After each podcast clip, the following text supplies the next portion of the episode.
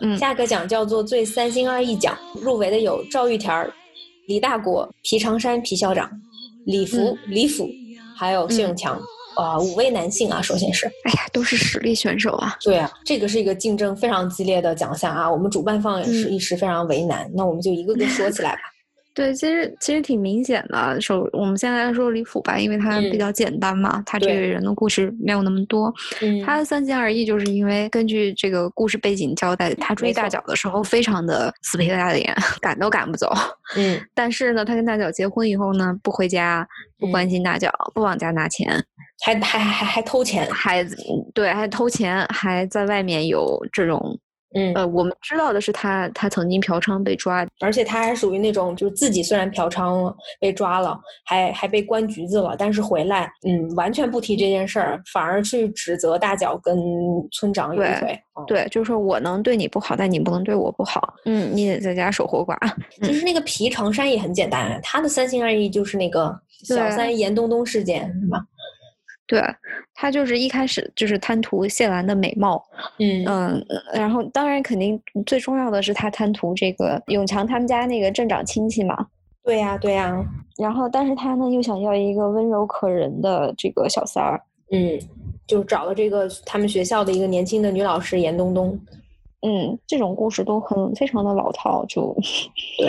没有什么可多说的了，嗯，然后剩下三个呢是在婚姻之外的三个小年轻，就是赵玉田、李大国和谢永强。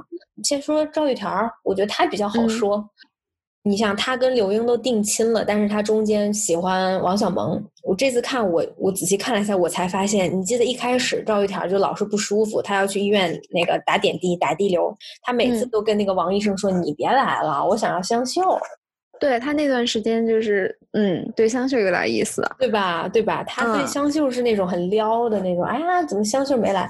然后后面有一次打王一茹说：“你别看了，香秀不在什么之类的。”嗯，然后那我不打了，就真的是吃着碗脸的看着锅里。而且那个时候他是订婚了的哟。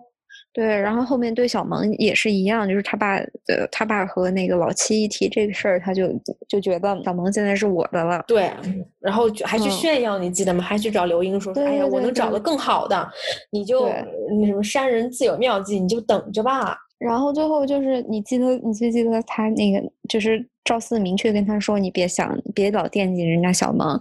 然后 他就就是特别崩溃，他收拾了行李，然后哭着喊着说：“我要去深圳，我要去深圳找媳妇儿。”对对对对，就是用王老七一句话说：“我对你太失望了，你就你原来你就是这么个货色呀，你就是为了娶个媳妇儿。”对。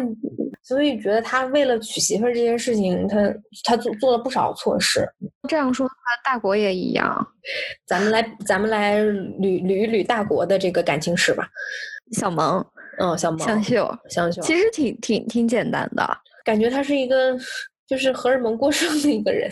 对对对，大国和玉田一在前，在这个感情上面其实都挺有点三心二意，饥渴且三心二意。其实他俩都一样啊，他俩都是看上，也也都看上小萌，看上香秀哦。包括我觉得李大国特别特别有意思的一点，就是你记得他开始第一次见到小萌说：“呀，这哪来的仙女？”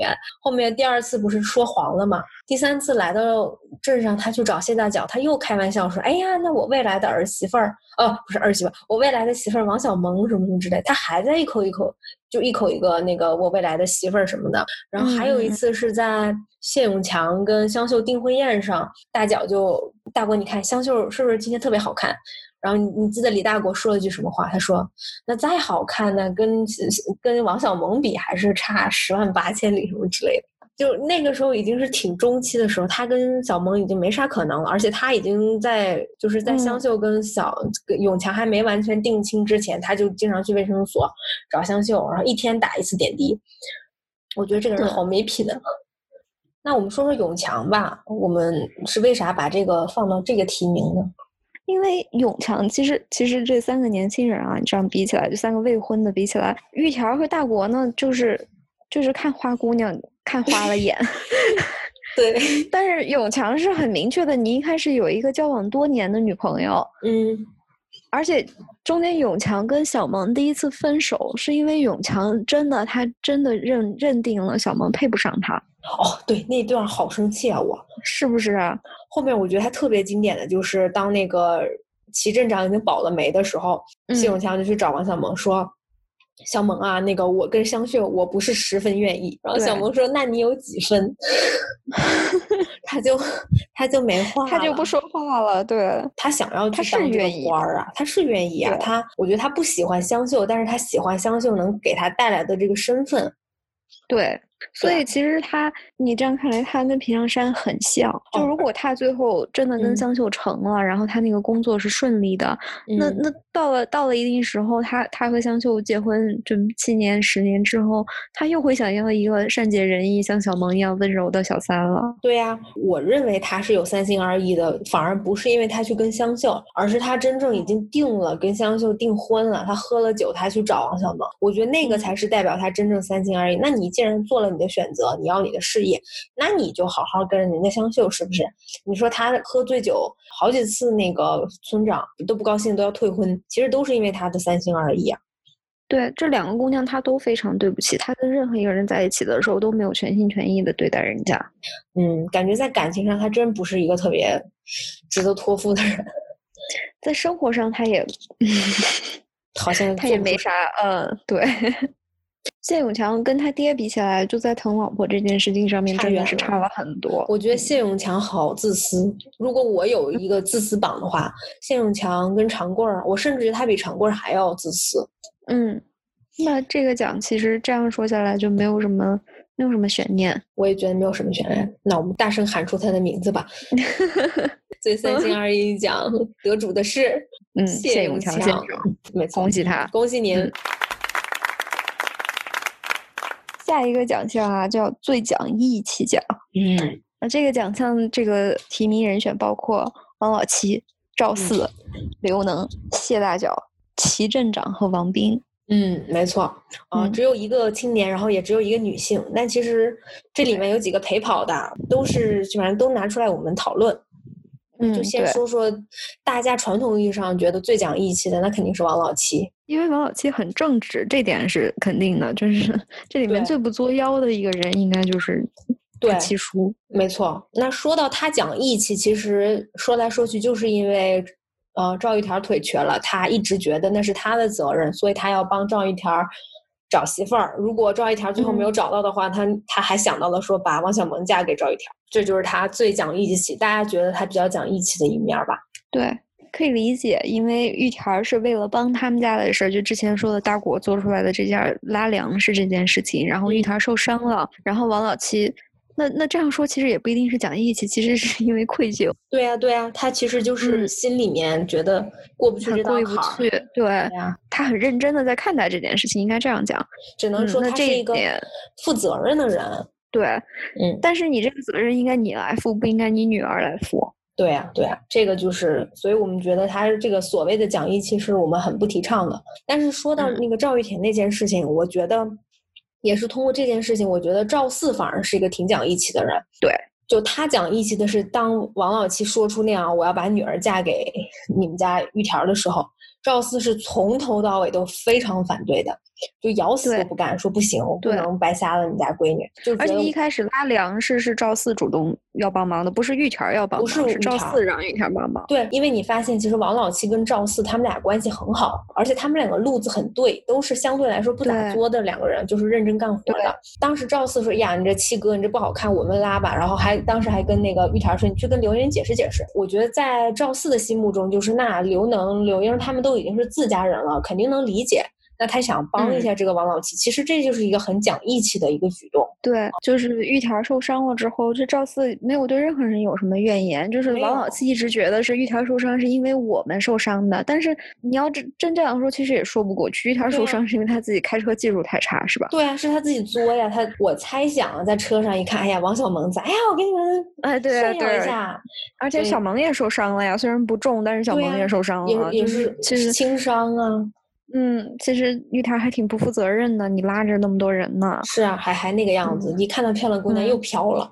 所以其实我我反而觉得在这件事情能体现出来，赵四是很讲义气，哦，而且你记得吗？包括就是赵玉田他妈妈都好几次就说：“哎呀，那小萌也挺好的，对，怎么就配不上？”对，赵四每次都坚决说：“不行，你这不行，不能祸害人家人。”赵四很有原则，很有原则。对，那又说到赵四，那我们还把刘能放上去了，这个其实是我放上去的，但是我觉得你你说说你的想法。啊，我最开始放他这个最讲义气，其实就是因为中间那一段大家都全村说是要保护谢大脚，但最后面只有刘能一个人保护。表面上他是一个讲义气的做法，内核就是一个痴情，对吧？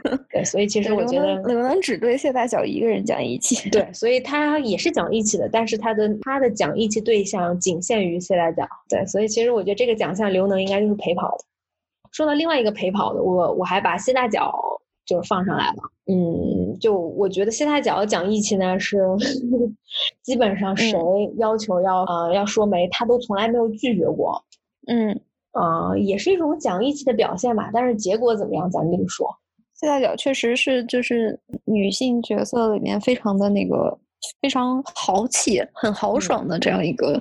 人物没错，没错。我觉得还有一点就是，他当他没有把这件事儿办成的时候，就像王老七，开始王老七塞了几千块钱，他没收，嗯，后面王老七还直接把一万块钱存折给了谢大脚，然后当时谢大脚拿着那个还打开看了一眼，然后 点点头，然后微笑笑着。我以为他要收的时候，他没有，他把那个存折放回王老七的那个。口袋里面说啊，对，你有这份心就行了，我得把这事儿办了。就你，你发现大脚他小钱收什么三百块、五百块，尤其像刘能啊、什么啊谢广坤啊那些钱，广坤对，他是收的，因为他不怕，因为这些人早晚还会要回来。但是你你发现反而是像王老七这样的真正儿八经的人品非常好的人，他这些人他的钱他是绝对不收的。对，说到这里，我突然想到，就是其实其实小萌也挺讲义气的。哦，对。哎，嗯，没把他给放进去。他很讲义气，对其他几个女孩子，就特别是这这帮青年人在相处的时候，嗯，包括小梅，包括刘英，他们偶尔都会对小萌小萌有一点敌意。不是有一点，你你记得那一集吗？那一集是谁？是刘一水打架，然后送到卫生所，那个画面漂亮极了。当时什么小梅，还有那个包括香秀，就还赌。你还故意的把那个王王小萌推开了，说：“你让一下，我得给他打一针。”哎，对对对，非常精彩啊，多角关系。对啊，嗯，但是王小萌对每个人都很好，就别人跟他说：“你来跟我们玩啊，他就去。”然后他待人也都是大大方方的，就对，还是不卑不亢，是吧？没错，小萌真的是，嗯，该做的事情他一定都做，就该帮的他都会帮，而且他真的是不计前嫌。包括就像刘英的那件事情，其实他完全也可以不搭理刘英，刘英之前也没给他什么好脸色，背后也经常说他。当然可能他不知道，可是他依然就是看刘英来是很开心。哎，你来啦！然后他正在用电脑。对，哎，你你就说说，你看人家小萌平时一个人哎还学电脑。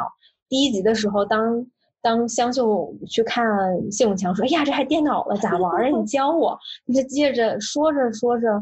整个人就趴到谢永强身上了。你再看到，你再看到二十几集的小萌，都已经用电脑去算账了，去查东西了。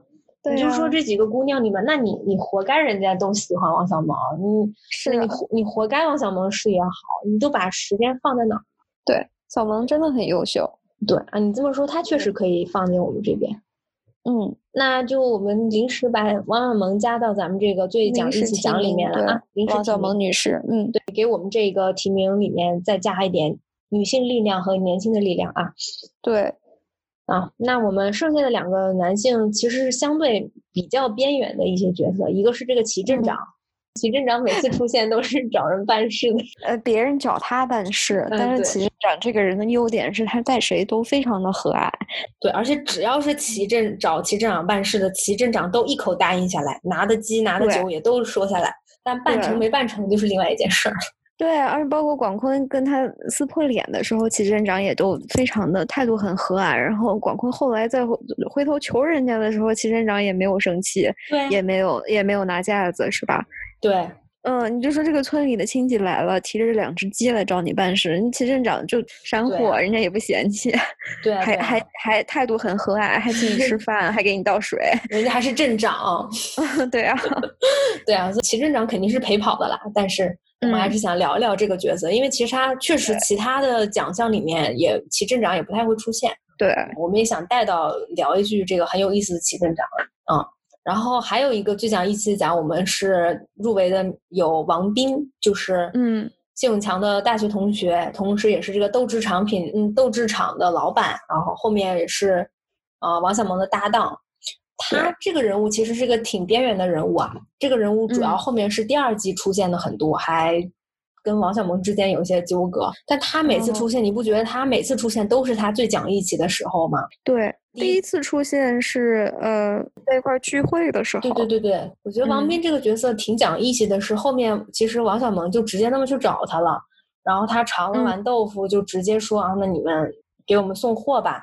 结果王小蒙搞了个那个电磨，生产了一大堆就是很普通的豆腐，其实质量不是特别不是特别合格，但是王斌还是收下来了。他对小萌就是等于说是真的是给了小萌非常大的帮助。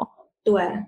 因为这件事情其实他没必要做，但是他还是做了。对，包括后面就是小萌求他帮那个谢永强那个时候，所以其实就寥寥几笔，你能感觉这是一个还挺不错的人。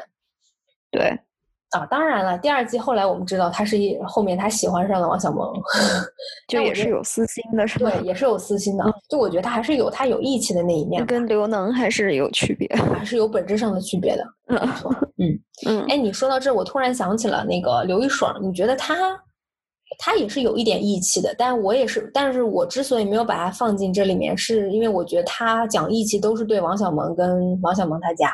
他唯一一次就是帮别人，是他帮玉田那一次，就是呃，兔子嘛，对对，把玉田包装成了一个那个养殖场老板。对，但是那也是为了就是给玉田介绍一个对象，嗯，他就是为了跟小萌在一起。对啊，他就是为了把那件事情促成，这样的话，他倒不是跟小萌在一起，就是他他不能接受王小萌嫁给赵玉田那样的人。对，嗯，对，所以我觉得他也不能算是有义气，就是私心吧。你要真这样说起来的话，其实小萌是唯一一个没有什么私心，也不也不计较前嫌，就是计较来找我帮忙，我一定帮你这样。没错，没错，没错。王小萌这名大将的加入呀，让我们这个局面有点复杂。因为之前我觉得我心目中的是赵四啊，最讲义气。我也是，嗯。但是这样想起来的话，其实小萌更出色。嗯，那要不就并列吧。最讲义气男，你看，一个是男性中年，一个是女性青年，正好代表了很大部分群体。对，行，最奖的一期奖颁给赵四先生和王小萌女士。你祝贺他们，对，祝贺他们。下一个奖项吧。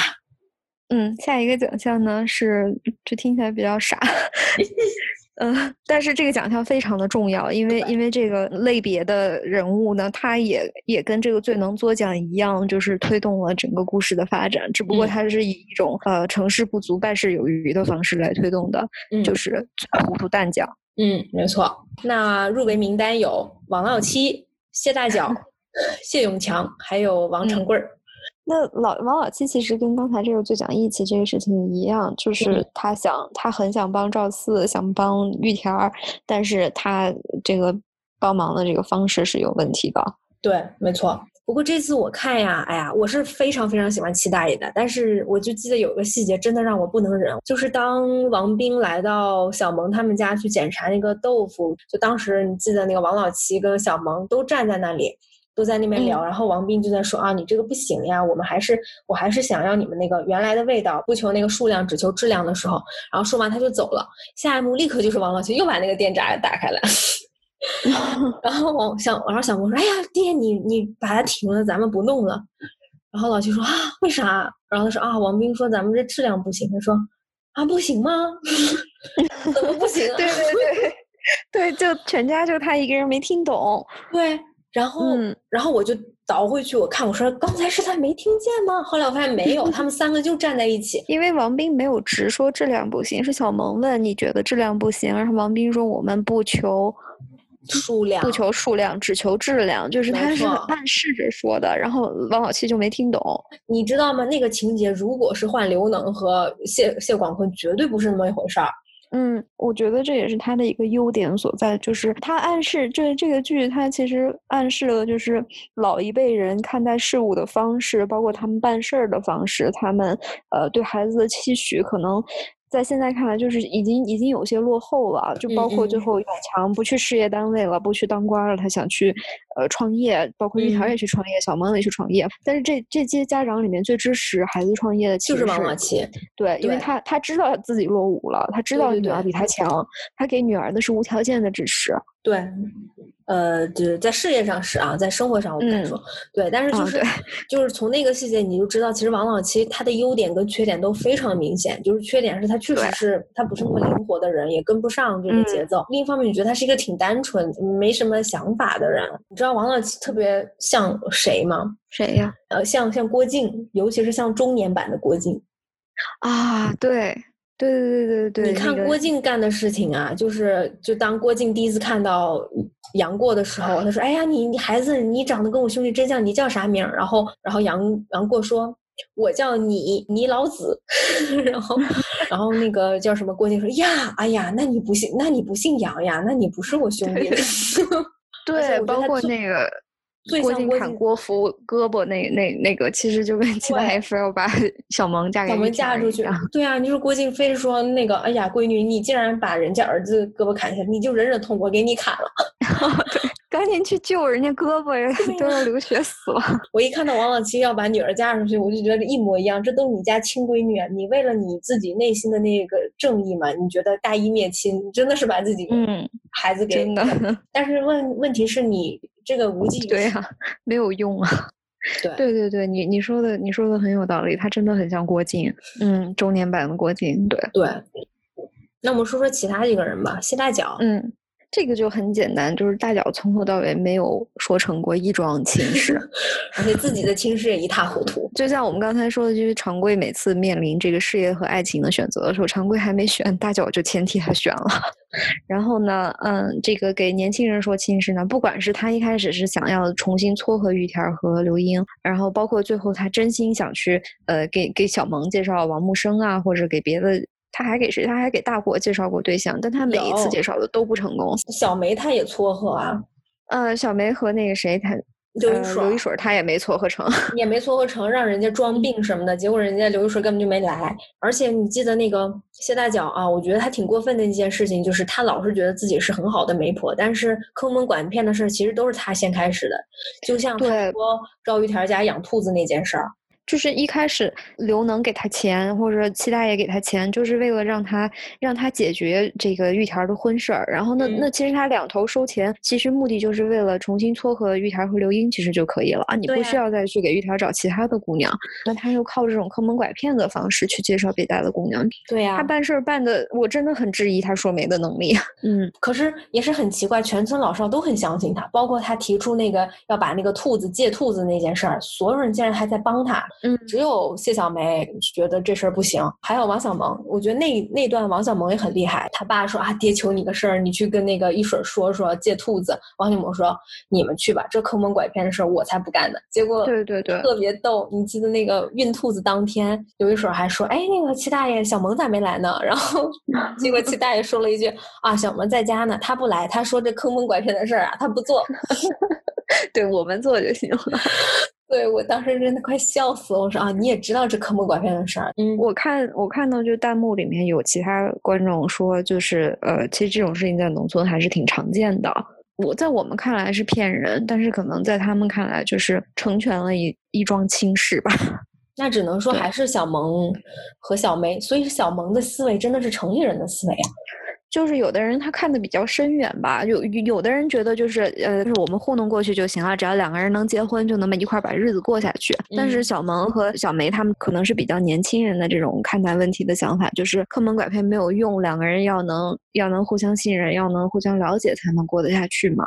哦，但我觉得在这一点上，小萌是纯站在很正义的角度，他觉得这事儿坑蒙拐骗，他俩在一起也不幸福啊，怎么样？嗯嗯。但是我觉得小梅是因为。不高兴，刘玉水又去帮王小萌。就是小梅这个人啊，永远她是她对小萌那个敌意是最深的，所以在这件事情上，我觉得她也是一半一半。一是因为她是这个副厂长，她知道这样对兔子不好，对公司效益不好；二是因为她觉得，哎，你刘玉水又去帮小萌跑，她就生气。嗯，对。所以其实哎，这么说，谢大脚真的糊涂，好多事情都是他，都是因为他的糊涂造成的。那永强和长贵这件事情，其实我觉得他俩最糊涂的地方就是，事业和感情都挺摇摆不定的。嗯，而且他们他们很很迷信这个找齐镇长办事儿一定能办成功。对对，没错，对吧？其实你没发现永强后面已经不相信这件事儿了吗？但是常贵依然相信，深信不疑。对，其实他俩就是哪怕真的能去镇上工作，也是 很危险，很危险。没错，你说。嗯嗯，他俩是没有没有进入那个世界，所以他们很渴望进入，但是。嗯嗯，我不看好他们，我也不看好。其实你就很简单，你就把长贵跟齐镇长比，那齐镇长那种绝对不得罪任何人，然后对谁都是非常的周到，没办成事跟人家好好说，长贵哪能做到啊？对啊。好像是那个李李福第一次回来，然后常贵害怕李福就是在镇上传播他和这个大脚之间的这个谣言，然后他直接拿大喇叭说：“ 大家不要相信 外来人员、外来务工人员说的谣言，尤其是外来打不打自招的这种。”对啊，你就觉得哎呀好，你就觉得这是村长当的，这口才，我我真的觉得常贵的口才不如谢谢广坤。嗯。但是其实说心里话，谢谢永强跟长贵这个这个奖项还是陪跑为主。那咱们来选吧。嗯，我选大脚。你选大脚，我也觉得是大脚。嗯，我觉得大脚更糊涂一点。说心里话，对，大脚办的糊涂事儿应该可以说更多。而且为什么？我觉得后面王老七成长了，他已经越来越稳。对他越来越稳，而且他知道自己女儿是什么样，包括后面结婚，他也不着急，他觉得你你要是想发展事业也行，我都听你的。所以其实我觉得王老吉后面进步了很多，但谢大脚呢，好像就确实是比较比较更名副其实的糊涂蛋。好，那就恭喜谢大脚女士荣获最糊涂蛋奖。大脚大名叫啥呀？哎呦，我不知道啊，糟了，我真不知道。但我记得他是有个大名的，有有，嗯，不知道啊，嗯，那我们下一个奖项吧，嗯，这个奖项我觉得我们可以直接颁奖，啊，我也觉得这个奖呢叫做最搞笑抢戏奖，当然这个里面每一位演员的表演都非常的精彩，然后这些人物的这个塑造也都各有特色，大家实力都很强，但是 因为有两位影帝级的。配角参与，所以呃，每一次他们出现，或者不管是跟其他的角色在一起，或者就是他俩自己的这个戏份，都非常非常的精彩。嗯，没错。而且虽然这两个人戏不多，但是他们两个是海报的绝对 C 位。嗯，对。这就是那个王大拿和王木生这对父子啊，入围的也就只有这两位演员。那其实，在这两位演员中呢，我是觉得我的想法已经很明显。嗯，我我我也非常同意你的想法。这件事情咱俩应该是一样的，对，那就是王木生，对，是王木生这个角色，因为一个是这个范伟老师的表演非常的精彩，然后呢，呃，这个王大拿和王木生父子虽然都是配角，但是应该也是主要是靠表演的加成吧，就是影帝级别的表演的加成。这这对配角戏份很少，在。大概后三分之一才出现的配角，每一次出现就把整个故事带跑偏了。我都怀疑他俩就是父子俩的这个戏，在家的这这几场戏，基本上都是即兴发挥的。我觉得实至名归，真的实至名归。尤其是虽然是王大拿这个角色也很厉害啊，就是那个大金表、大金链子、小手表什么的，就是范伟老师这个。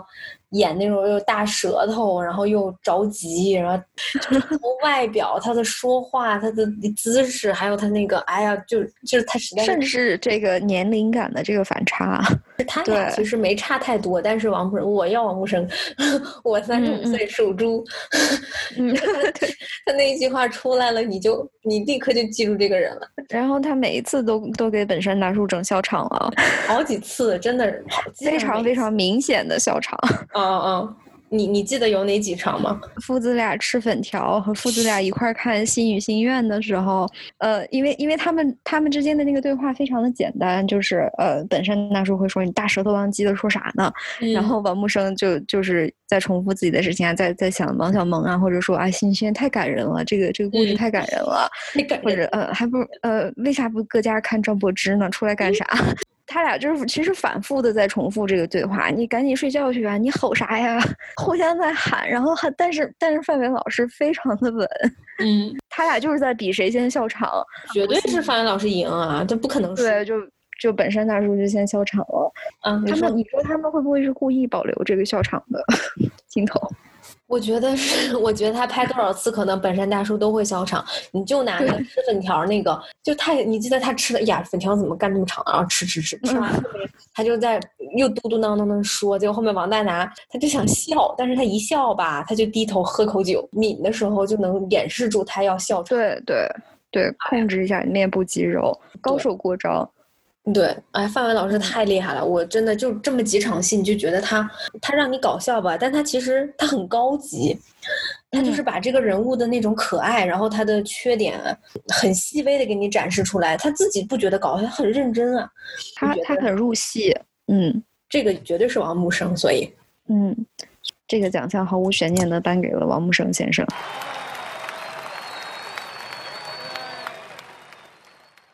实至名归，祝贺他。嗯，好了，那我们快到最后这两个奖项了。这两个奖项呢，是我们主办方认为最重要的角色。那你放到什么四大影展，那可就是最佳男主角跟最佳女主角啊。我们这个奖项的名字呢，叫做最具个人魅力奖，分男子组和女子组。对。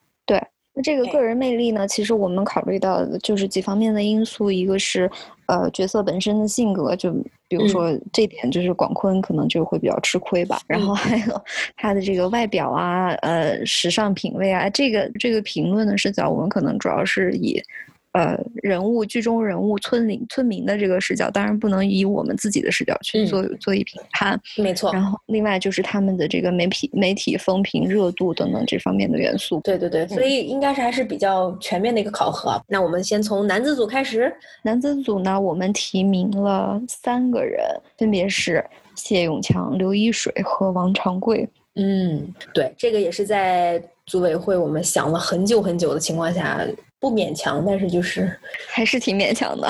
对，其实挺勉强的，不好意思，就就嗯，嗯，其实我觉得更勉强的是选出一个冠军，但是哎，让我们来聊一聊吧。嗯，谢永强的入围理由呢，是因为他是大学生，然后村里的风评非常好，就是媒体风评啊是非常好的。时尚品味呢，开始是不咋地，后面可能在湘绣，哎，香秀也没怎么带他逛逛街。嗯，时尚品味应该也就正常吧。正常就是不糙嘛，可能因为他是大学生，就是文化人儿，就会比其他的男性村民会更讲究一些。对，没错，而且戴着眼镜还更加的有书生气，所以这就是外表跟时尚程度。那角色性格呢，介于刚才他已经得了三星二艺奖，那性格方面可能我们就不会过度的加分啊。嗯嗯，对，主要还是因为大学生。嗯嗯，下一个人物刘一水就主要是因为他是这个企业家嘛。嗯嗯。跟永强其实差不多，就是身份跟其他的普通村民不太一样，所以就会显得他们比较鹤立鸡群。嗯，人物性格呢，他刚才介于他入了这个最佳痴情奖，相对来说是性格的媒体风评还是不错的，就大家提到刘玉水都会说他是乡镇成功企业家。嗯，那最后一位实力选手就是这个村主任。他到底是村长还是村主任？主任啊，反正是他们村最大的官儿。呃，长贵儿呢，就是媒体风评肯定是最好的，时尚品味也是一流的。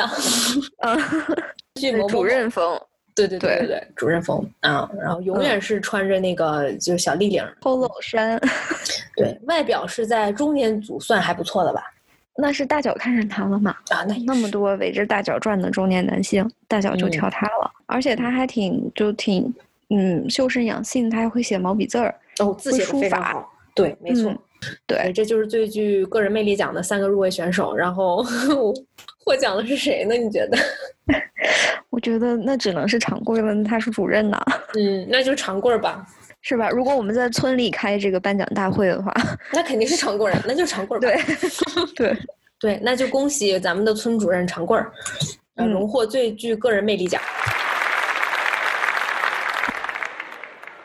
然后我们最后的压轴大奖，那就是最具个人魅力奖女子组。对啊，竞争非常激烈。那都有谁呢？呵呵，谢大脚女士、王小萌女士、王香秀女士、刘英女士和谢小梅女士。哎呀，这一场比赛我真的觉得，我我到现在其实都不知道应该选谁。我也不知道。那么谢大脚就不用多说了，就是这个所有大部分、绝大部分中年男性的梦中情人。对对，没错。嗯，王小蒙其实也不用多说了。对，绝大部分青年男性的梦中情人。嗯，但是其实我觉得王小蒙的漂亮，大家之所以那么多男性觉得她漂亮，我这次看下来觉得她是多了一层神秘感。你不觉得其他的女孩都很外放的，尤其像谢大脚或者像呃香秀那样，都是很外放、嘻嘻哈哈，什么都摆在外面的。但只有王小蒙是永远是雾蒙蒙的，有一点神秘感。对，就像我们刚才说的，这个做豆腐的这件事情，就给他在视觉上加成了他的这个神秘感，或者他的这个脱俗的这种感觉。我觉得大家都说她是村花，就是公认的那种村花，其实是因为她这个气质。就是因为王亚斌老师本身的这个气质，还有这个小萌这个性格，小萌这个人物他本身的特质，不管是从视觉上，从任何一个方面，就是这个人物的完成度都很高。嗯，没错，所以他这个奖其实他是一个非常强的竞争对手，在这个奖里面。对，那我们下一个吧，香秀。香秀当然主要就是因为这个时尚品味啊，对，这个绝对这一点顺里第一。嗯，因为香秀很漂亮，她性格也很外放，然后特别媚。嗯嗯，没错。嗯嗯，因为她说话就是语调婉转，然后她看人的眼神也特别媚，就是对对对对，尤其是她的时尚品味是村里面公认的，包括就像对一向那么刁钻的谢广坤都让那个说，哎，你要去进城，你得让香秀陪你，那香秀。时尚品多好啊！咱们村第一的，你找那王小蒙他不懂。对，进一步证明这广坤真的是个好老公，就是他还他还会关注女性的穿衣打扮，对吧？对啊，没错，嗯，确就一点也不直男，不直男。而且你确实看湘绣的衣服是颜色最多的，有的时候经常是一套粉红，一套橙色。哎，你这不能，咱们不能带带入自己的审美啊。但是你你要放到那个你放到那个环境，它就是最出挑的。嗯，而且它会搭，就比如说，你记得它有一身类似旗袍的那样的一个淡绿色，反正白底儿，上面都是一些什么牡丹花，然后最上面还是透的透视的那种。嗯，而且香秀最最神的是她的那个头花永远会配她的衣服，对，对对对对对对，都是一套的，还有她的鞋子，对，都跟衣服是很搭配的。她的这个时尚意识是很强的，很强的。而且你没发现吗？小萌的裤子都是正好就是十分裤，就到脚踝遮住脚踝。可是香秀的裤子永远是九分、七分，她是会搭配的，然后也喜欢搭配，而且她笑起来真的特别甜。这几个姑娘里面笑起来最好看的绝对是香秀，所以她其实魅力值也是很高的。嗯，那刘英就更不用说了。我们从头到尾都在夸刘英，长得真的很漂亮，很漂亮，很漂亮。对我认为她是这个这个奖项里面可能陪跑，但是如果有个叫最具潜力奖，一定是刘英，因为她的底子太好了。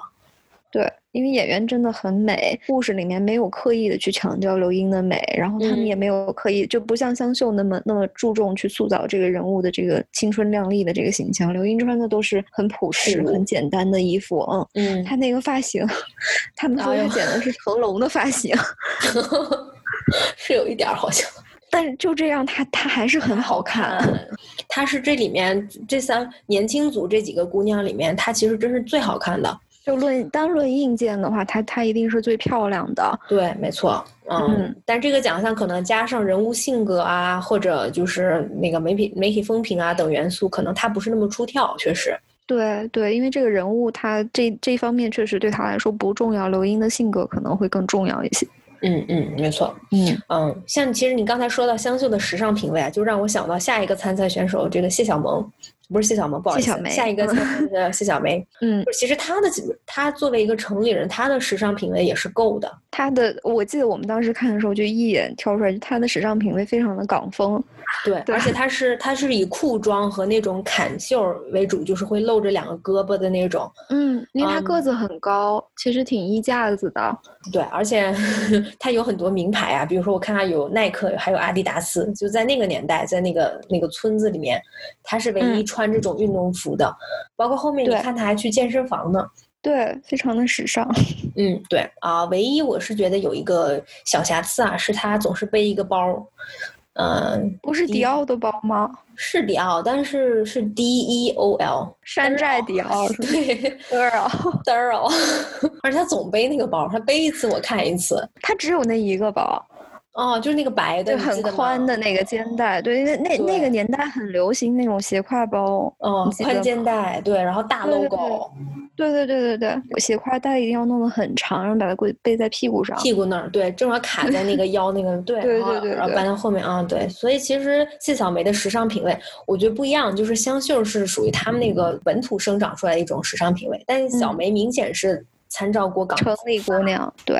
啊，但谢小梅的话，我可能会对她的个人性格稍微打那么一点点折。其实虽然香秀也比较针对小萌吧，但是其实你看香秀在后面跟李大国以后，他其实没有再怎么为难小萌啊，或者是永强什么，最具目标感。对他真的是最具目标感。我我觉得小梅可能在对嗯小萌这件事情上，稍微他有那么一点儿有有一点小气了，就是老是念叨着。对你想想看，就算刘雨水跟小萌没有恋爱关系，他俩毕竟是好同学，从小一起长大的朋友，其实是很重要的。对啊，也是老大哥，所以很多小萌家要帮忙的事儿，那也不是说因为那层关系。嗯，对。我觉得小梅在这一点上始终是相信刘雨水，在这个气度方面，她真的是跟小萌比差很多。对。跟跟其他几个就是村里的象牙山几个本土的姑娘比起来，她她会显得稍微的嗯有点太纠结了。嗯，还是小萌啊。那香秀也很出色，大脚也很出色，大脚也很出色。嗯嗯，也也像我们一开始说的，就是嗯。这个里面所有的女性其实都非常的善良，也都很有个人魅力。嗯，说实话，我觉得女性就呃，哪怕算上这个这些因为情感纠葛带来的这些小小九九，女性角色整体还是更团结。没错，没错。那我们先颁奖吧。嗯，我建议我们就小萌和香秀并列吧。嗯，可以。嗯，因为这两个人物其实都挺突出的。好，那我们这个最具个人魅力奖，王小萌和香秀，王香秀，嗯啊，他姓王，恭喜他们，对，恭喜他们。对，这就是我们全部的十个奖项了。哦，我刚才还想说一件事，就是其实我们没有怎么加上那几户人家的妈妈。对。但这确实是因为，至少在第一季里面，他们的戏份真的不是特别多，然后也没有单独出来独当一面的戏份。嗯，我们甚至都不知道他们叫什么名字。我只知道他叫小萌妈、玉田妈、永强他娘、永强他娘，还有刘英娘。刘英娘，对啊，就是他们出现永远是依附着孩子跟老公。就虽然我们很想讲他们，可是第一季至少第一季没有给他们出场的。呃，空间，嗯，所以我觉得这也是这个剧比较遗憾的一点吧。确实是，嗯，只有大脚这样一个基本事实单身女性，嗯，呃，是一个有有有名有姓的女性角色，嗯，剩下的中年组的女性都很可惜，没有没有更多的发挥空间。对，没错。好嘞，那今天我们差不多了，我们这个轰轰烈烈的颁奖典礼。然后希望大家能有空的时候再去重温一下《相爱》。嗯，没错。嗯，那感谢大家收听我们今天的节目，我是彤彤，我是赫赫，谢谢大家，谢谢大家，我们下次再见。